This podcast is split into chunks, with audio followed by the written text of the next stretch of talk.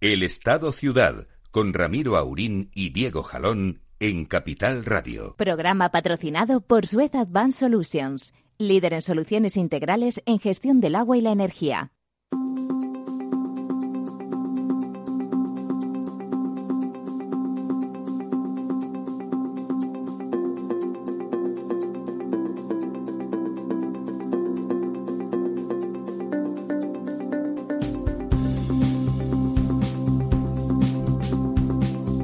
Buenos días, amigas y amigos. Aquí estamos otra vez el miércoles, 20 segundos antes de lo habitual. Qué maravilla de puntualidad británica que tenemos algunos españoles. Don Diego, bueno, hoy les, eh, les vamos a presentar a, a una periodista veterana, lo cual no quiere decir vieja.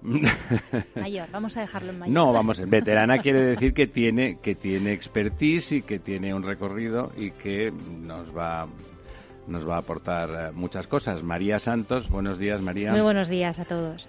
Eh, María es es periodista en el Ágora Diario y tiene una larga trayectoria. Sabe de muchas cosas, entre lo que el negociado de este programa comenta y comentamos, pues el sector primario, la agricultura, el agua particularmente, bueno, y cualquier cosa que se les ocurra, pues también, también, como aquel chiste de las ovejas negras y las blancas, que las blancas eran del Señor y las negras también, también. Bueno, pues ah, aquí estamos, aquí estamos ah, de nuevo. Eh, la verdad, le comentaba Diego que hablando de que del expertise de María en relación al campo que estaba el asunto calentito. Pero si quieres como a la que entremos en ese tema nos vamos a enganchar Comentamos, como nos gusta siempre eh, al principio del programa, repasar los pantanos, que han bajado un poquito esta vez, sí, han bajado, pues normal, porque lleva sin llover ya, pues, eh, por lo menos una semana. Bueno, llueve Pero qué maravilla, lleva sin llover por lo menos una semana. O sea, suena genial, ¿no? bueno, tú sabes que, no está mal que llueva. De vez en no, cuando, no, si lo digo al revés, lo digo al revés. Hace, no hace demasiado, decíamos hace dos meses que no llueve, tal, hace una semana. Sí, bueno. hace, hace, bueno, y alguna lluvia ha caído por el norte. La verdad es que tenemos el anticiclón famoso, anticiclón de las Azores, pues ahí puesto. Ese que, no aparecía, Puesto en su sitio y que hace que todas las borrascas que nos vienen pues del Atlántico Norte están eh, castigando, bueno, cayendo sobre todo en el norte de Europa, entrando por Inglaterra y afectando pues a Francia, Alemania, etcétera, donde, bueno, en Inglaterra ha habido eh, inundaciones eh, muy graves eh, estado de alerta, recomendaciones a la población de no salir de casa, críticas a Boris Johnson por su porque llueve.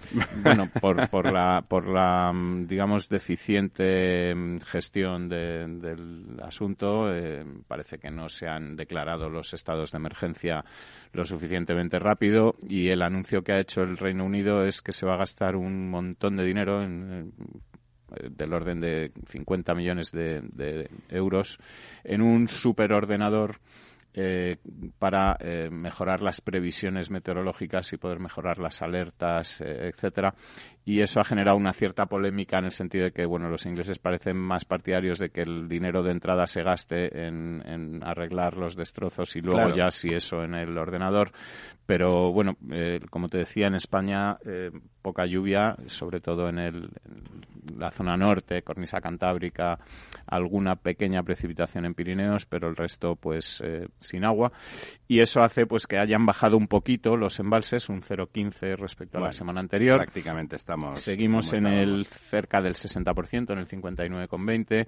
Eh, esto es por encima de la, de la misma semana de 2019, pero ya muy poquito por encima, es prácticamente lo mismo. Y lo que nos estamos es alejando de la media de los últimos 10 años, que estaba en esta semana en el 65%, pues estamos ya 5, eh, casi 6 puntos por debajo. Y, bueno, mm, eh, como te decía, ahora es el momento de, de ver si, si seguimos la curva, digamos, de... Las famosas curvas, si vamos a mejor o a peor. Si vamos, A, hacia que llueva durante la primavera, que ahora es la que eh, estamos esperando porque ya falta poquito, y, si es una primavera lluviosa y podemos tener los embalses llenos, pues pasaremos un buen verano tranquilo y si no, pues eh, estaremos en, la, en, la, de siempre, ¿no? Algunas cuencas, eh, como sabes, y, estamos comentando todas las semanas, están particularmente maltrechas por, por el, el porque están así casi el histórico. bueno sí pero vamos que la cuenca del Tajo por ejemplo pues está en el 50% eh, hay cuencas eh, como el Guadiana que está en el 41 eh, la tradicional cuenca del Segura pues que está en el 39% está bastante mejor de lo que ha estado durante todo el año pero aún así pues son cifras que, que invitan a sí, pensar que eso es bueno nos indica hasta qué punto es malo. Invitan a la reflexión y sobre todo a pensar en que a lo mejor si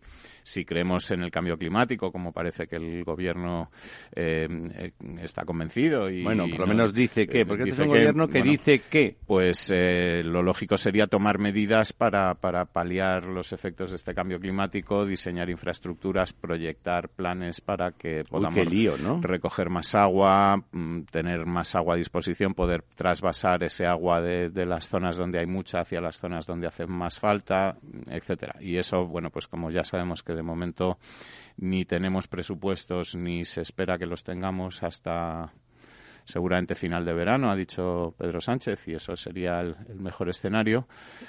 Pues, pues vamos a ver, ¿no? Eh...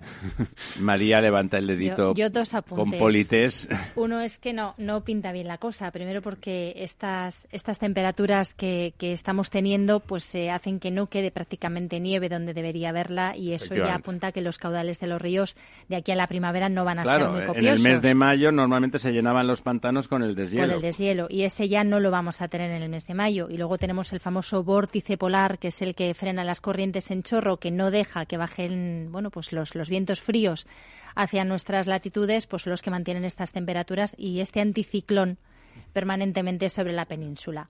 O sea que la cosa no, no pinta bien. Y luego, por otro lado, no se trata de presupuesto. Ojalá solamente fuera eso. Lo que nos falta es voluntad, política, por supuesto. de interconectar todas las cuencas para que ese agua que sobra de unos sitios pueda llegar a otros. Uy, lo que acaba de decir María, interconectar las cuencas. Bueno, eso prácticamente puede ser apología del franquismo. sí, no sería la primera vez que alguien me lo dice. No, claro, claro. Eh, precisamente ayer María estuvo entrevistando a la alcaldesa de Santander y salía uno de esos temas lamentables, cainitas, de la forma más estúpida, porque yo qué sé, un cainismo, un intento de asesinato para robar eh, las joyas de la corona, hombre, está mal y está feo. Pero digamos que desde el punto de vista del perfil de los humanos y de, y de las personas, pues bueno, digamos que entiendes el mecanismo, aunque esté feo, insisto, y lo denunciaríamos. Pero se nos quejaban de que desde Aragón, fíjense ustedes, desde Aragón, Cantabria, Santander, está bastante más al norte y al oeste, eh, al, borde, el pantano en Reynosa, donde nace el Ebro, es Cantabria bueno, ahí no sobra el, hay agua, pero no, no, llega fácilmente a la ciudad de Santander, hay una serie de infraestructuras. ¿Y qué, qué te decía María, la alcaldesa? Que tenía problemas, ¿no?, para, para suministrarse. Claro, el suministro de, bueno, Cantabria es, es el país de, de, los seis climas, ¿no? O sea, tiene, tiene una climatología muy, muy complicada. Tiene una parte de clima atlántico, otra parte de clima mediterráneo y algunas áreas donde, lógicamente, ¿Qué, qué, qué parte tiene clima mediterráneo? Eh, pues la parte más oriental. ¿Ah, sí? La parte más oriental tiene un clima muy, muy suave, muy, suave muy, muy parecido al Mediterráneo.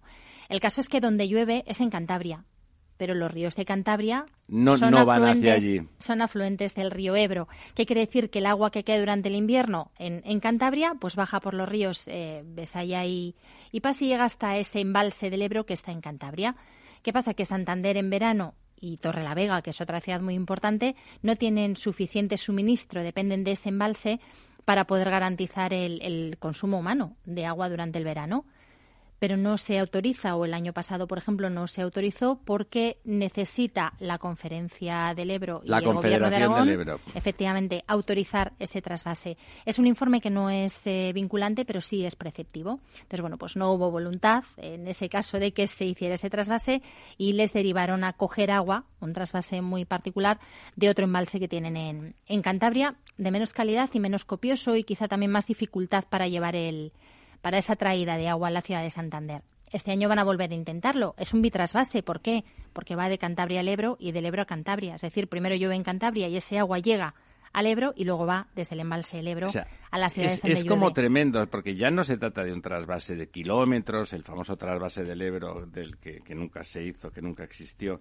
Pues bueno, era intercuencas, eran muchos kilómetros de recorrido. Bueno, ya saben ustedes que yo era partidario, pero era, admitamos que era tema de discusión y eran una superinfraestructura, que una comunidad que abastece de agua con su lluvia a, una cuenca, que esa cuenca le niegue eh, no el pan y la sal, sino el agua en este caso, es realmente ya mm, más que lamentable al filo de lo imposible, ¿no? Como aquel programa de televisión. O sea, es absurdo. Debería de estar prohibido por la Constitución. Ese agua cae en Cantabria y, como ha dicho María muy bien, pues nada, vierte a, través de, sus ríos, son afluentes del Ebro y vierten en, unos pantanos que son de la cuenca del Ebro y que después le dicen que no, que no, se, que no puede tener Santander agua de esos pantanos. Pero es que además es impresionante, Ramiro, que el agua, que es algo que es de todos, eh, bueno, bueno. Eh, bueno y que, eso lo dice usted. Bueno, lo, digo yo, pero lo dicen también, eh, lo dicen también hasta incluso todo el arco parlamentario, incluidos los señores de Podemos, la que, están, ¿no? están, empeñados en que, como el agua es de todos, la tiene que gestionar los ayuntamientos y estas cosas. Pero bueno, si el agua es de todos, es increíble que, que partidos que están hablando de solidaridad en todas las dimensiones de, nuestra vida, justo en el agua, que es lo más fundamental para vivir, porque sin agua pues no, no, podríamos vivir. Eh, en el agua parece ser que la solidaridad no solamente no está bien vista, sino que está prácticamente prohibida. Es decir, que ser solidario con el agua eh, no, no está bien visto. Es una de las ascripciones que tiene la palabra facha. Eh, entonces, eh, es muy curioso que, querramos, que queramos ser solidarios pues con, con, el dinero, que queramos ser solidarios con, con la comida, que, está, que, está, está, estupendo, pero que la solidaridad con el agua sea como un tabú o como una cosa no, pero además, en este país. Pero eh, eso que le hemos comentado muchas veces. Sobre todo en un país donde mm, es muy necesaria esta solidaridad con el agua porque eh, cualquiera La, abundancia está mal repartida. Claro, el agua está muy mal repartida, ¿no? no pero fíjese usted, en este caso, eso que por supuesto estamos de acuerdo, en este caso es que tiene más retranca el asunto. Es que no es solidaridad con Cantabria. Cantabria está aportando el agua, bueno, y va a un lado, o sea, el agua va, pues ya se sabe, cuesta abajo, y en ese caso, pues va y se reúne en la cuenca del Ebro desde Cantabria, y esa aportación de Cantabria resulta que no, no la puede aprovechar Cantabria porque otros dicen, ah, ya ha caído la pera fuera de tu, de tu huerto, aquello que la pera si cae fuera de tu huerto ya no es tuya, y paso yo por allí y me la quedo. Digo, oye, ¿me das una pera de las mías que tengo hambre? No, que ya son mías ahora. Vamos, es que no es que no sea solidaridad, me parece fraude. Me parece directamente mm, un atentado, ¿no? Me parece un atentado. Entonces, que la alcaldesa de una ciudad como Santander tenga que estar rogando y se me ocurre una frase en castellano, pero que no es pertinente hasta ahora, eh, de forma miserable para, para pedir el agua que ha caído en su comunidad y que está ahí al lado, que no es que esté a cientos de kilómetros. Me parece realmente sorprendente. Cuando leía el texto de la entrevista de María, eh, que hoy publicamos en, el Ágora, me parecía realmente más que sorprendente, ¿no? Me parecía un insulto a la inteligencia y desde luego a la legalidad, ¿no? Que desde Aragón se bloquee que el agua que de Cantabria llega al pantano del Ebro vuelva a Cantabria. Hay que recordar, eh, porque eso que le pasa a Torrelavega y a Santander, o sea, en verano, en España, el 70% del agua que nos bebemos viene de los pantanos el 70% en verano. Por lo tanto, sin esos pantanos, da igual donde estén, no habría agua en las ciudades. Sí, sí, no, es eh, evidente que, además eh, no solamente, bueno, la solidaridad está mal vista, pero es que los embalses también están mal vistos. Bueno, los embalses ya, eso ya es... Son cosas, bueno, pues que... No está claro por qué no los hemos volado. Efectivamente, entonces, bueno, pues eh, lo que te decía, y, y, luego hablaba antes también María de la falta de voluntad política, pero es que es curioso que, que bueno, es, hay muchísimas cosas en las que los distintos partidos políticos no se llegan a poner de acuerdo, pero en el caso del agua ya no es una cuestión de distintos partidos políticos, es que a veces dentro del mismo partido político, en función de en qué comunidad residas, tampoco son capaces de ponerse de acuerdo los del PP con el PP o los del PSOE con el PSOE. Todos hacen populismo en ese sentido, todos hacen populismo desde su terruño para ver lo que les gusta, lo que les va bien en la barra del bar, esa discusión grosera que en cualquier sitio se tiene en la barra del bar,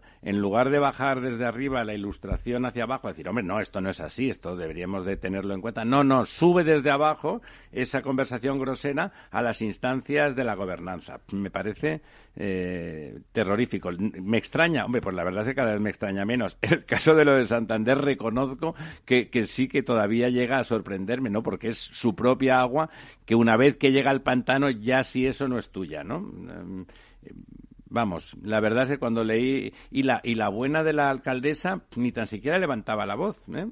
Porque otro perfil, otro perfil que con, con mucha razón le ha dicho, oiga, hagan el favor de no tocarme las narices, ¿no?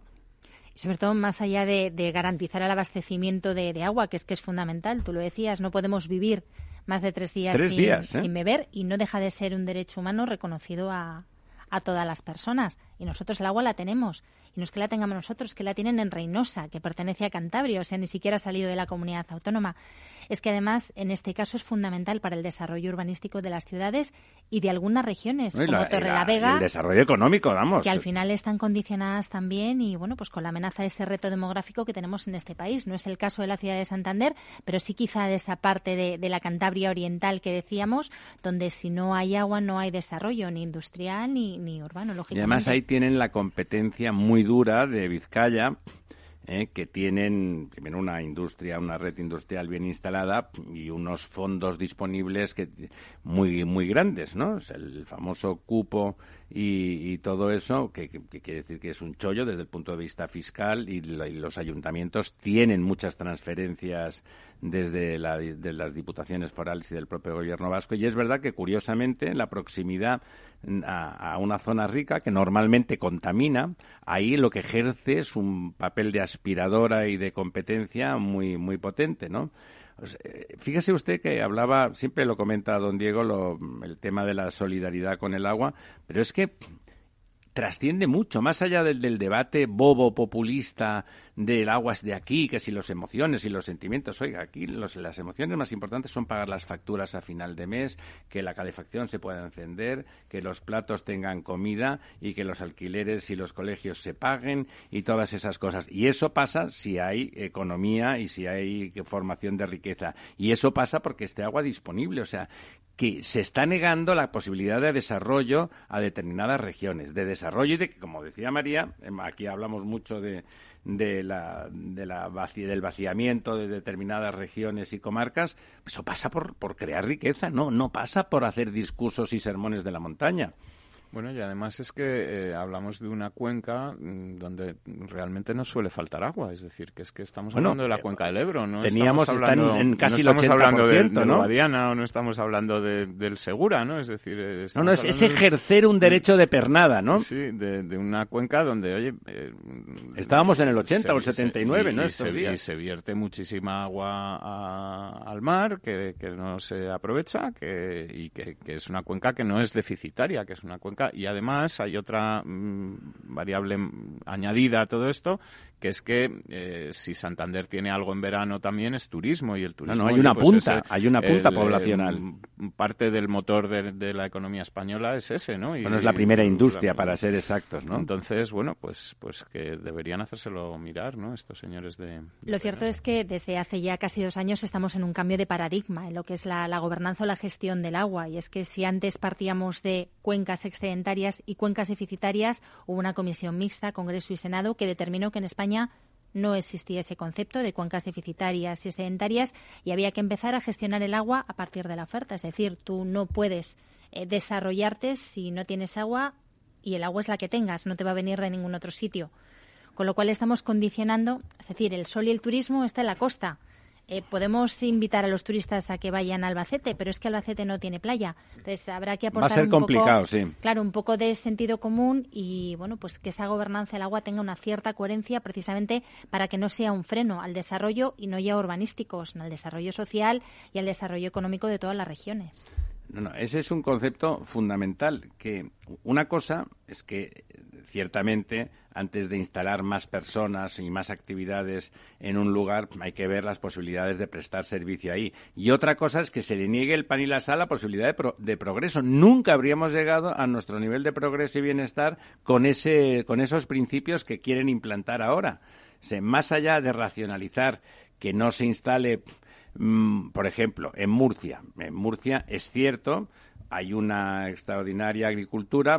Es verdad que, consume mucha más agua de la que tienen a disposición, incluidas los del trasvase del Tajo Segura, también parece que a extinguir, incluso con las desaladoras, que los cultivos de más valor añadido ya compran el agua cara de las desaladoras. Bueno, que digan, bueno, ahí antes de solucionar, de volver, de, de hacer más cultivos intensivos en consumo de agua, pues habrá que aprobarlo porque hay que ver si hay Estamos hablando de una situación de máximos. En los lugares donde la situación es de máximos, aplicar el criterio de compensar bien la oferta y la demanda tiene sentido. En lugares que económicamente están por debajo de la media nacional en renta, donde la industrialización es baja, donde si no se hacen acciones políticas importantes, muy probablemente se vaya a ir despoblando más lentamente, eh, incluido Cantabria, que no es uno de los lugares que están en el top de, de, la despoblación, pero que está en la amenaza permanente. Santander intenta ser una ciudad moderna y así ser Smart City, pero pierde población permanentemente. Tiene afortunadamente ese turismo. El, el verano en Santander es formidable, la comunidad es muy agradable y muy, muy bonita, pero a continuación se le pone la espada de Damocles, como decía don Diego, en una cuenca en una cuenca formidable, que además en Aragón hay todo el agua del mundo.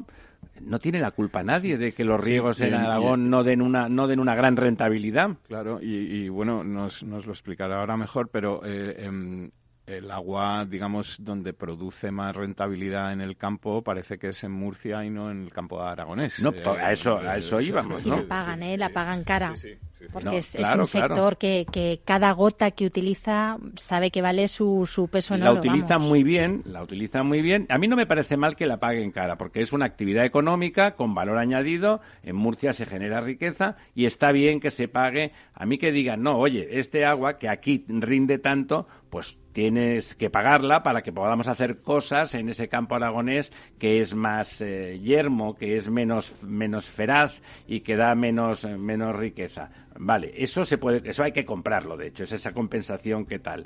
Pero, pero hasta ahí. Y, ah, y continuaremos hasta aquí porque vamos a publicidad durante un par de minutos.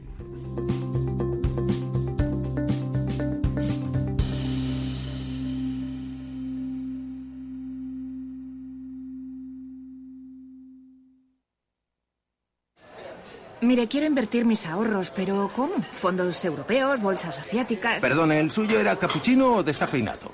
Lo importante no es ser un experto en inversión, es saber dónde preguntar. En ING con Inversión Naranja Plus simplificamos la fórmula para que puedas invertir como los expertos a través de nuestros fondos cartera naranja. Inversión Naranja Plus, invertir a lo grande es para todos. Más información en ing.es en fondos de inversión.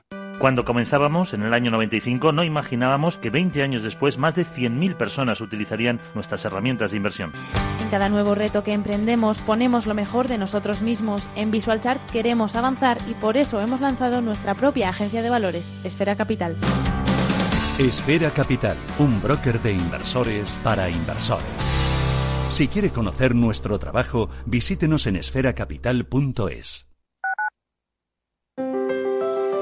Si te gusta la cocina gallega de siempre, en el Mesón Gallego 1 y el Mesón Gallego 2 encontrarás los mejores pescados y mariscos de las costas junto a recetas de la Galicia interior, además de las carnes de Sanabria y los mejores embutidos de Zamora y nuestra terraza. Te esperamos en la calle Muller 35, teléfono 91 579 3623 y en la Plaza de la Remonta 13, teléfono 91 579 0769. Una recomendación del programa gastronómico Mesa y Descanso.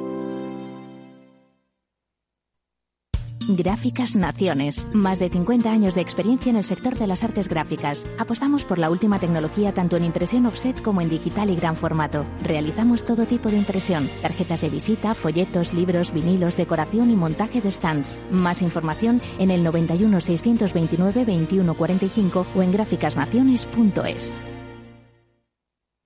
Capital Radio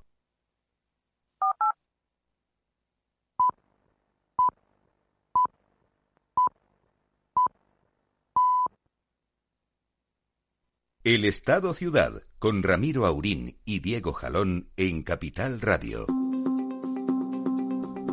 Pues sí, hablábamos hace un momento de la, de la voluntad política. la voluntad política pues puede ser mayor o menor y, y, que la gobernanza y los planes que hagan pues nos parezcan mejores o peores. Mayormente nos parecen peores, pero bueno, pero mucho peor es cuando hablamos de, mala fe, ¿no? De cuando está sesgado y cuando las decisiones políticas eh, en ese entorno tan sensible como si le damos agua a una comunidad o a una ciudad o no, obedecen a criterios de perjudicar a, aquellos votantes que se han equivocado con el voto, ¿no, María? Hombre, cuando tenemos a alguien que se atribuye el poder de repartir lo que es de todos, ya lo dice el refranero popular, ¿no? El que parte, pues se lleva la mejor y parte. Reparte. Y al final ese poder lo que te permite es, pues como aquel famoso anuncio, ¿no? De aceptamos pulpo como animal de compañía, pero no te lleves el juguete. Pues es un poco así. Si eres mi amigo o eres afín a lo que yo quiero, pues yo que tengo el poder seré más proclive a darte lo que me pides y si no, pues a lo mejor te quedas sin beber este verano.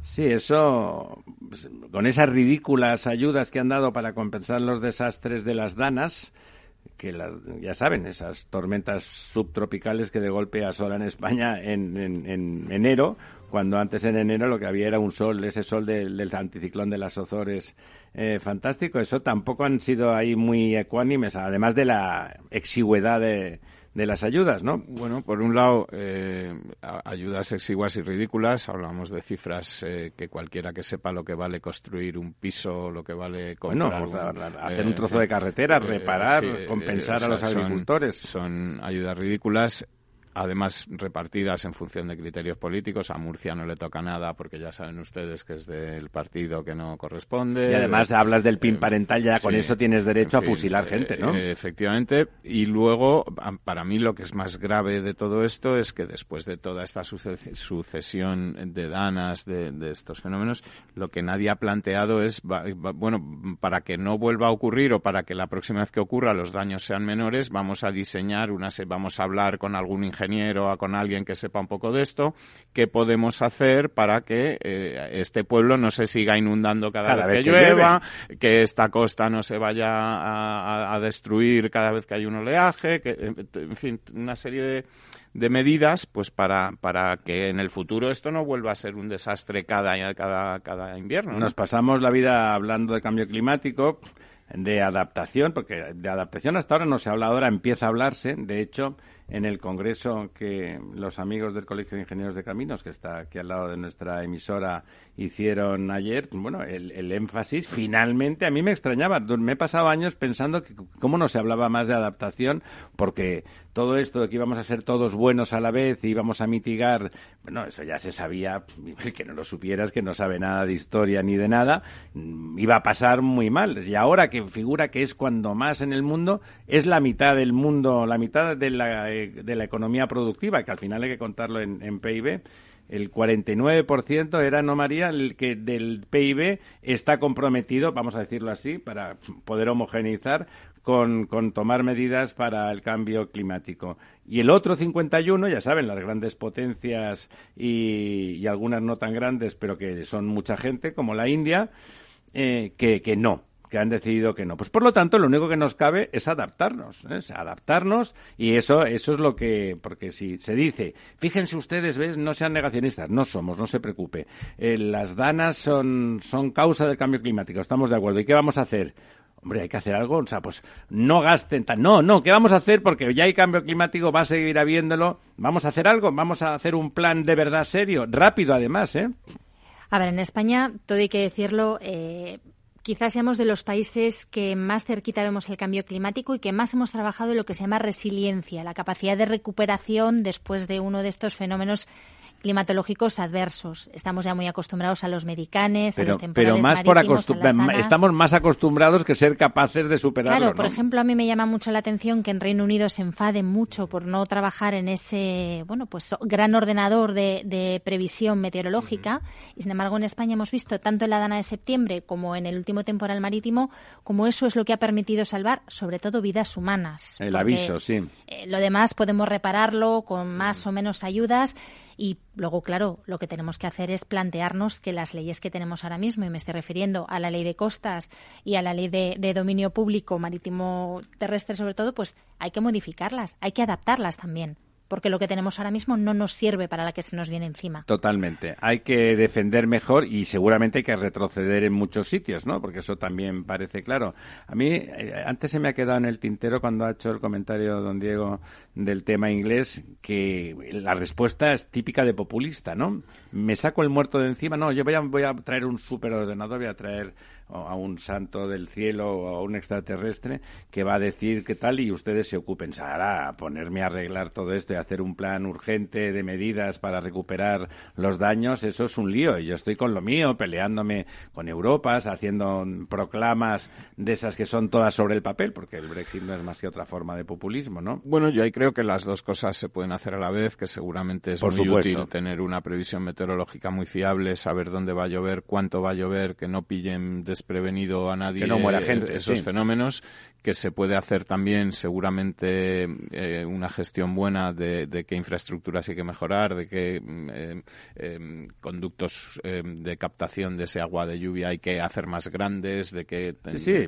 evitar las avenidas descontroladas. Evitar las inundaciones en la medida de lo posible, pero sobre todo que se esté haciendo algo. Es decir, lo que no vale es, eh, como tú decías, contra el cambio climático, yo recomiendo que usted vaya en catamarán en vez de en avión y que... Y mientras tanto, los próximos 200 años a sufrir el cambio climático. Que está muy bien eh, tomar medidas para reducir la emisión de gases de efecto invernadero y todo eso, pero habrá que hacer algo más porque parece que no es suficiente con, con intentar que, ese cambio climático que ya se está produciendo no se vaya a producir. Es decir, y, mucho, ya estamos en cambio claro, mucho habría que hacer para que eso volviera a la situación anterior. Es decir, que, que eso no es realista. Yo creo que ningún científico piensa que sea posible eh, por mucha reducción que hagamos de emisiones, volver a, una situación anterior. Y que además, don Diego, hay mucha gente que no piensa hacer reducción de emisiones. bueno, pero que aunque las hicieran, volver a la situación anterior sería imposible. Tardaríamos 200 o 300 años. Y que durante ese tiempo tenemos que seguir viviendo aquí, ¿no? Y tendremos que mm, poner las medidas para, para que la vida pues se pueda seguir... Eh, sí, normal. viviendo uno sin que tenga que tapiar la puerta de su casa cada 15 días, como ocurre en algunos pueblos eh, levante español, ¿no? que estamos viendo que mm, vuelven a inundarse una y otra vez cada vez que hay una situación de estas y, ellos mismos cuando les ponen un micrófono los periodistas dicen pero es que esto cada vez que vemos nubes estamos ya estamos en vivir ¿no? Es, eh, y eso pues no parece pero eso es una muestra también del cambio climático hasta ahora en España siempre hemos jugado con unos mapas de riesgo que nos decían que fenómenos como el que tuvimos en septiembre o el que hemos tenido ahora en enero pasaban una vez cada 100 años. Y ahora pasa cada año. Y ahora está pasando cada año. Es que en el último año hemos tenido ocho enormes temporales que han provocado unos daños materiales y personales muy importantes. Y eso nos tiene que hacer pensar como país, no como comunidad autónoma ni como los alcáceres en como Murcia. comunidad global. Hay que establecer unas estrategias, pero unas estrategias a largo plazo que nos permitan adaptarnos al nuevo escenario climático que vamos a tener. Y esto requiere mucha voluntad. Bueno, pero es, es tan evidente que es como tener que entender que hace falta voluntad para hacer un hospital en una zona que hay malaria. Ya, pero Ramiro, en ninguna de las partes de la ley de transición energética famosa o de los borradores que se han presentado hasta ahora hay nada de esto. Ningún plan de adaptación. No hay nada de esto. Hay cosas sobre eh, qué energía se va a consumir, Bueno, cómo podrían se tal, decirnos que lo tiene que hacer el Ministerio de Fomento o el, o el- bueno o el Ministerio de Transición Ecológica que antes era el de Medio Ambiente y los ríos hay que recordar y las costas están en ese ministerio ciertamente no esas olas de 8 metros en el Mediterráneo nadie las había visto de la gente que está viva en el Mediterráneo nunca ¿eh? se dice pronto ¿eh? Eh, Nadie nunca. Y no quiero que se nos escape, eh, aunque todavía nos queda un poquito de programa, hablando de sectarismo, el comportamiento de lo que ha ocurrido en, en Andalucía con la presentación del famoso, la reducción del PER de, de necesitar 35 peonadas para poder eh, apuntarse al paro, no apuntarse, para cobrarlo, a 20, ya en sí ya eso suena mal que con 20 peonadas en un sitio que luego miramos y en la recogida de la, de la fruta esa con valor añadido, la fresa y tal, todo el mundo es, eh, es de fuera. No tengo nada contra los inmigrantes, pero en un sitio donde figura que solo se pueden garantizar 20 peonadas y por lo tanto con eso hay que pagar, bueno, vamos a ver, si es verdad que es así, pues habrá que pagar. No, pero no es verdad, porque resulta que está todo lleno de gente que viene a trabajar además por 1.200 euros a, Hay un convenio mes, del ¿no? campo que se firmó en, en Pero se 2018. paga ese se- se paga ese convenio o no? 45, si contamos que trabajan todos los días del mes, sí, se pagan 45 euros la jornada. Ya, y, y trabajan eh, 40 y, cuan- ¿y cuántos días? 30. Claro, la realidad del sector es que tú a priori eh, para planificar una recogida que tienes ser una finca claro. y tú no puedes adivinar qué productividad te van a dar, entre otras cosas porque estás al albur del clima. Eh, ni puedes anticipar mucho. Tú de repente dices, estoy esta, tengo que empezar a recoger hoy, pero hoy voy a recoger esta parte de la parcela, mañana esta otra y pasado esta otra. Todo seguido, Entonces tú sí. tienes que tener eh, la cabeza muy bien amueblada para saber cuántas personas necesitas para ir recogiendo cada día la parte de la parcela Que está madura, que ya está madura. Es que la fruta no, no es No, no matemáticas permite, ni, no ni- permite, sí. Entonces eso requiere una cierta flexibilidad en las contrataciones y eso a veces cuando en los despachos se hacen las leyes pues cuesta no se tiene en cuenta, ¿verdad? Funciona muy bien sobre el papel, pero cuando la llevas al terreno eh, bueno, pues falla. Entonces tú no puedes hacer, te contrato un mes para mi finca. No, es que a lo mejor en 15 días lo he recogido todo. O a lo mejor sí que necesito todo el mes. O 40 o- días, O 40 sí. días. Y hay que pagar por jornada, garantizando lo sí que que es verdad que, que las peonadas para los jornaleros, para los trabajadores por, por cuenta ajena en el campo, ha habido muchas dificultades, pero esto no es una novedad, es algo que viene pasando muchos años. Cuando no es la sequía es porque hemos tenido pedrisco y en función del cultivo pues se van Sí, te reduciendo. quedas sin trabajo, ¿no? Claro, te quedas sin trabajo y de repente pues no ha habido trabajo. Pero esto tiene un efecto perverso. Pues es lo que decía, si estamos recogiendo la fresa y resulta que en Andalucía hemos reducido las peonadas, pero no hay mano de obra y tengo que tirar de mano de obra extranjera, algo no, no cuadra. Algo no está bien.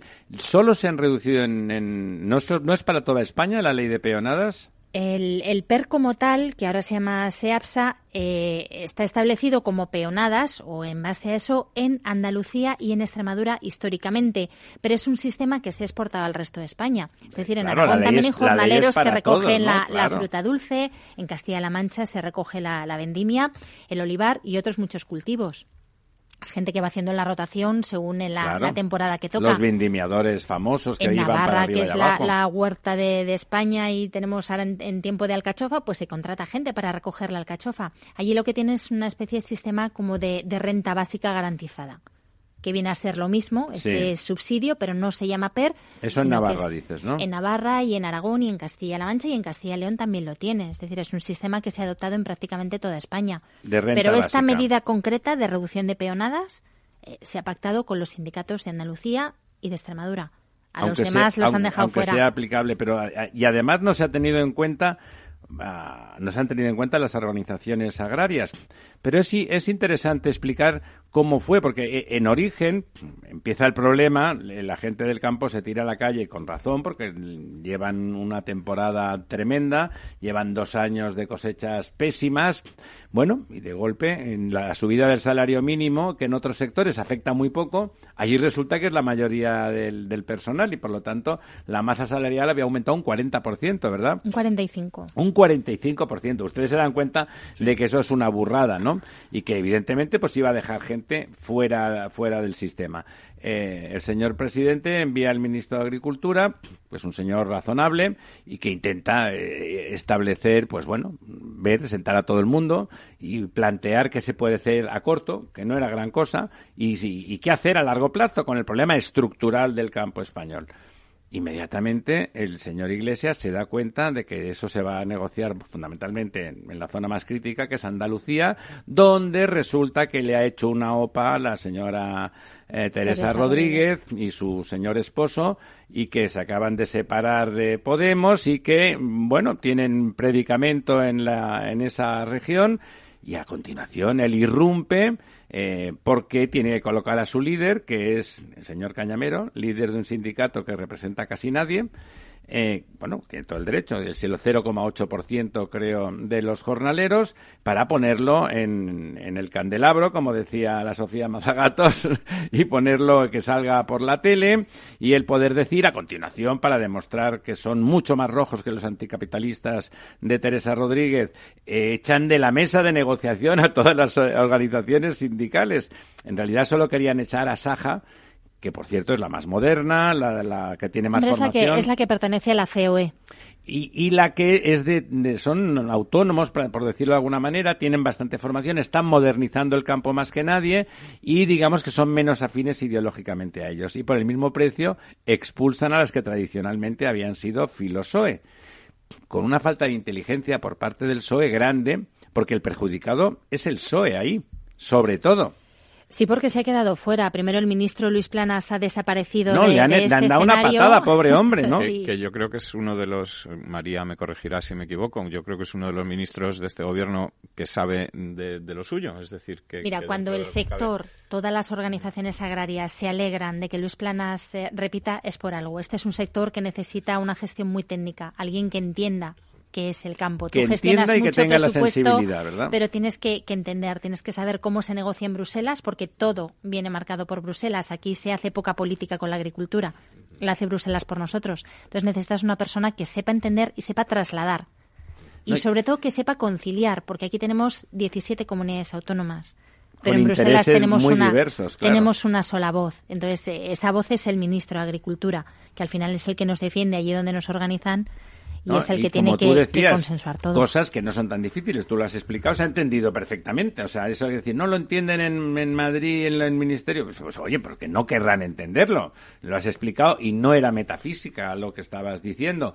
Y este hombre tenía esa voluntad de conciliación, mientras que Iglesias, para salvar los problemas de partido que tiene, está creando confrontación. Sí, además es que yo creo que, eh, bueno, a Saja pertenece a la COE, Pablo Iglesias decía es la patronal a la que hemos echado. Mm, Yo creo que en el campo, y, y María es. Es que es lo mismo, experta, ¿qué patronal? no, pero que yo quiero, creo que en el campo español tampoco es que haya grandes empresas. En absoluto, de hecho, el que son 90, pequeñitas, el ¿no? Es 90% decir, que de las explotaciones eh, son pequeñas y medianas explotaciones, es decir, son empresas familiares donde trabajan cuatro, el padre, la madre, el hijo y la mujer del hijo, y entre los cuatro sacan adelante la explotación. Da lo mismo que sea una explotación ganadera que sea ¿Qué- una ¿Cuál es la superficie. media de superficie de la explotación española de ese 90%?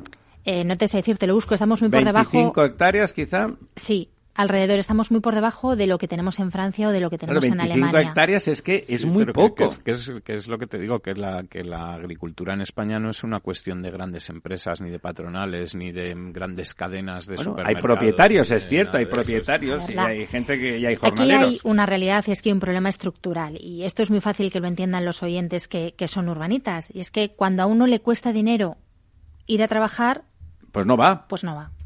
Y es el punto en el que está el campo. Ahora mismo al agricultor y al ganadero le cuesta dinero hacer su trabajo.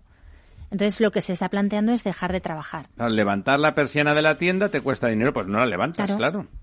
No abres. Si tienes que pagar un salario mínimo cuando no tienes para comer tú y te está costando sacar adelante, hombre, pues aguantas por traición, te quedas porque es lo que sabes hacer, Y porque esperas que cambie un día algo, ¿no? Claro. Además, estábamos hablando antes del reto demográfico de la España vacía. Hablando en Román Paladino, la España vacía pues es el campo, fundamentalmente, las provincias menos con menos grandes capitales, eh, bueno, con, con una estructura de pueblos y tal, pero que se sustentan sobre todo en el campo. Ahí son lugares relativamente pequeños donde la gente se conoce, convive comparte una cultura que los urbanistas a veces no entendemos que es bastante distinta que la nuestra. Deberíamos de dotar eso de los servicios suficientes para que fuera ciudad, todo el país fuera ciudad, por decirlo de alguna forma, pero más allá de eso, tienen una cultura distinta, se quedan, hay esa una, una campaña que María nos dirá de quién es, yo no me acuerdo. De Correos. De, Correos Market se llama. Pues es realmente una campaña preciosa que dice, yo me quedo porque quiero. Y es verdad, el que decide en el campo en general, alguien no podrá moverse, pero se quieren quedar. Es una forma de vida, es vivir en, en, el, en el paisaje en el que han nacido, con un ritmo distinto. Eh, y, ahí vamos a meter, como no había tal en, la política esta tradicional de, Podemos eh, en general, no solamente de Iglesias, Iglesias es el que la encarna, pero es de buscar un enemigo, es de manual, su manual consiste en buscar un enemigo y a continuación cargar contra él y entonces crear división y crear enfrentamiento. Eso es malo en todos sitios, pero si en algún sitio es fatal, es en el campo. Sí, bueno, no hay más que leer el, periódico este que es independiente de la mañana, eh, que, que, si, que si uno ve las noticias, los agricultores están protestando contra todo menos contra el gobierno. Es decir, un día publican que los agricultores protestan contra las políticas agrarias comunitarias, otro día que protestan contra... No, nunca protestan contra, contra Rajoy eventualmente. El gobierno ni contra nadie, ¿no? Es, es, es bastante curioso, ¿no? Y, y yo lo que tengo la sensación es que quizá eh, bueno, las protestas están bien, uno tiene derecho a, enfadarse y a protestar cuando las cosas no, le van bien. Pero yo creo que la gran, eh, el gran problema es que la solución de todo esto pasa seguramente, y María que conoce mucho mejor el sector, pues a lo mejor me corrige y me dice que no es así, mm, eh, por, por cambiar las cosas, es decir, por innovación, por hacer otro tipo de cultivos, por aportar un valor añadido a esos cultivos, por digamos, eh, cambiar lo que están haciendo. Estructuralmente. A ver, yo creo que la, agricultura y la ganadería española están lo suficientemente eh, en punta de lanza y están lo suficientemente modernizadas. Eh, de hecho, hacemos una agricultura de precisión, ¿vale? A todos los niveles. Lo que tenemos que cambiar es la, la, estructura de mercado. Es un sector muy atomizado, es lo que hablábamos antes. Son muchas pequeñas explotaciones y al final te conviertes en el eslabón más, más débil de la cadena cuando por debajo te cuesta más dinero el gasoil para mover tu tractor y las semillas que tienes que comprar, no lo puedes trasladar a tus precios en origen porque compites en un mercado en un mercado global, un mercado global donde Bruselas muchas veces ha utilizado la agricultura como chivo expiatorio, moneda de cambio, para que nosotros pongamos el valor añadido y los productos de alto valor añadido que hacen en el norte de Europa para que entren aquí los productos que se producen en esos terceros países. Hablo de Marruecos, hablo de Brasil, hablo incluso de Canadá.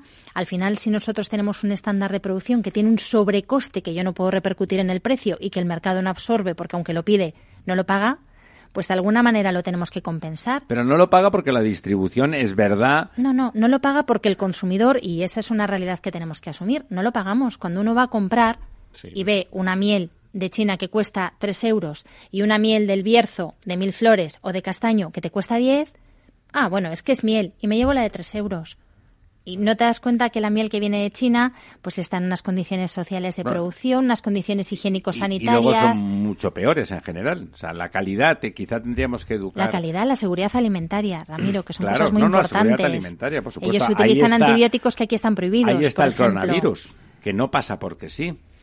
¿Eh? No pasa porque sí, no pasa porque sí que aparecen eh, e, esos virus casi siempre en China.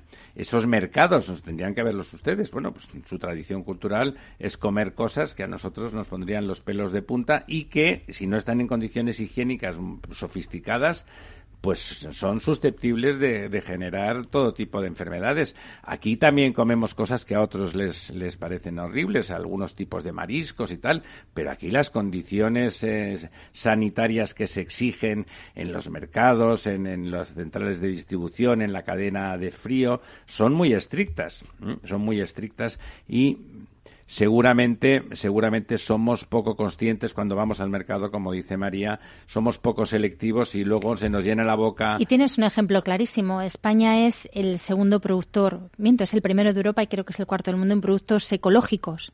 Y sin embargo no los consumimos. Los vendemos muy bien fuera, pero aquí no pagamos, aquí no pagamos por ese valor añadido que te da la agricultura ecológica. Luego el consumidor es el último eslabón de la cadena, no es la distribución, ni la minorista ni la gran distribución. Y el consumidor también tiene que aprender a prestigiar y valorar qué es lo que aporta el sector agrícola y ganadero y, y que eso Bueno, y el producto de calidad, ¿no? Vamos a restaurantes que nos cuestan 100 y 200 euros porque somos estupendos de la muerte, pero luego en casa estamos dispuestos a comprar cualquier, casi le podríamos llamar porquería. Porquería no, porque si está en la estantería de la tienda o del supermercado quiere decir que cumple los mínimos, pero desde luego no se parece, no se parece nada a eso que estamos exigiendo. Por otro lado, ¿no te parece, nos quedan un par de minutos, que la idea de, grandes cooperativas, ya que las explotaciones son muy pequeñas, eh, porque la media es pequeña, una, de, una explotación de 20 hectáreas es muy difícil rentabilizarla de verdad y ya no es de las más pequeñas y ya no es de las más pequeñas. La creación de cooperativas potentes en la comercialización no ayudarían a resolver en parte el problema. Por supuesto, hay que concentrar la oferta. Eso es fundamental. Eso te permite influir en los precios, ¿no? Hay que, hay que concentrar la oferta porque eso te, te hace más fuerte como, como eslabón en todo el mercado. Y entonces ahí tenemos que optar también y establecer una estrategia. ¿Nos vamos a la uberización del campo, que decía COA, que nos vamos a sistemas de integración, o apostamos por el modelo cooperativo?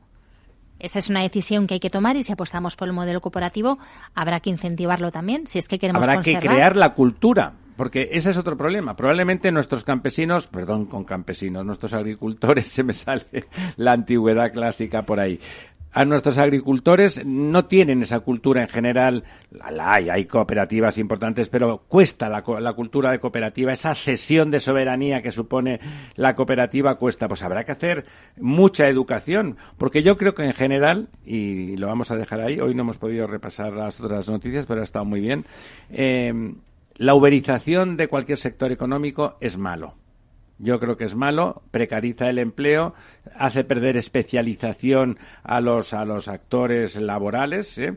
que ahí se concentra mucha parte de conocimiento en cualquier sector económico y la uberización, al precarizar, expulsa de ese mercado laboral a las personas más cualificadas que se acaban dedicando a cualquier otra cosa donde se pueda aprovechar ese expertise que tienen y, por lo tanto, si en algún sitio sería, siempre es malo, pero donde sería seguramente fatal, sería en el campo.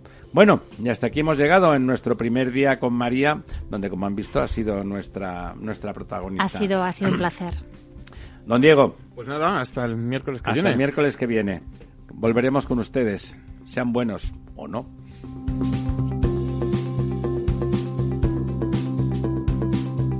El Estado Ciudad, con Ramiro Aurín y Diego Jalón en Capital Radio. Programa patrocinado por Suez Advanced Solutions, líder en soluciones integrales en gestión del agua y la energía. Ya no estamos en la era de la información, estamos en la era de la gestión de los datos y de la inteligencia artificial.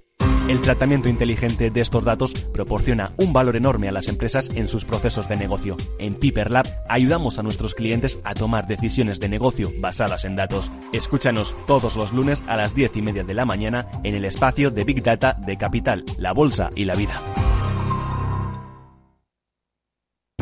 Para personas inquietas, Capital Radio.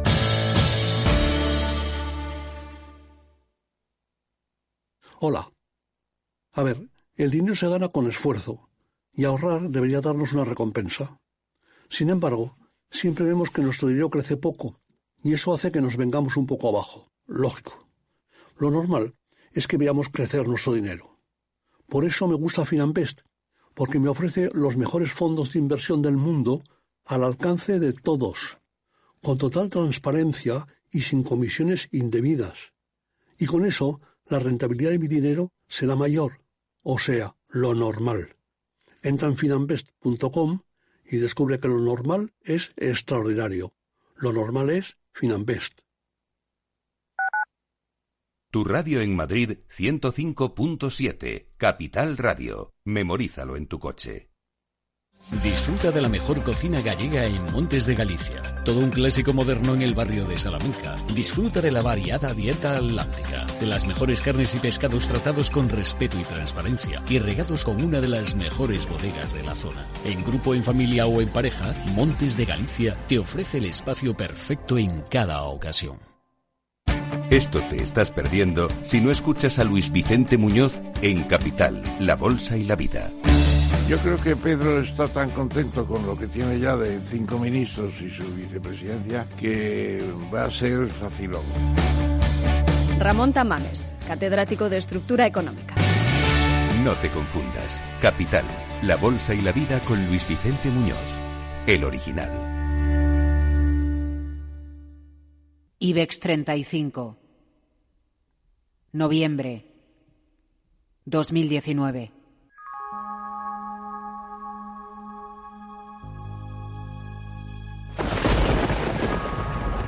Es toda una experiencia vivir con miedo, ¿verdad? Antes de entrar en día ya había abierto cortos en la compañía. Eso es lo que significa ser esclavo. Muy bien, pues Super Friedman, antes de entrar en día ya había abierto cortos en la compañía. Yo insistía precisamente en la trampa de siempre. Friedman, Friedman. He visto cosas que vosotros no creeríais. Le preguntan y le dicen, oiga, usted los... No, yo no sé, yo, yo no, yo no- yo no sé nada. Claro, no sabe nada, pero sus fondos sí las tenía. He visto rayos de... Con lo cual, todos estos opinadores que decían, pero hombre, por favor, pues este señor no tiene dinero, pues este es un magnate, es un mangante. Eso. Eso es lo que es. de morir. Inmoral a todas luces. Tardes de radio y dinero con Laura Blanco.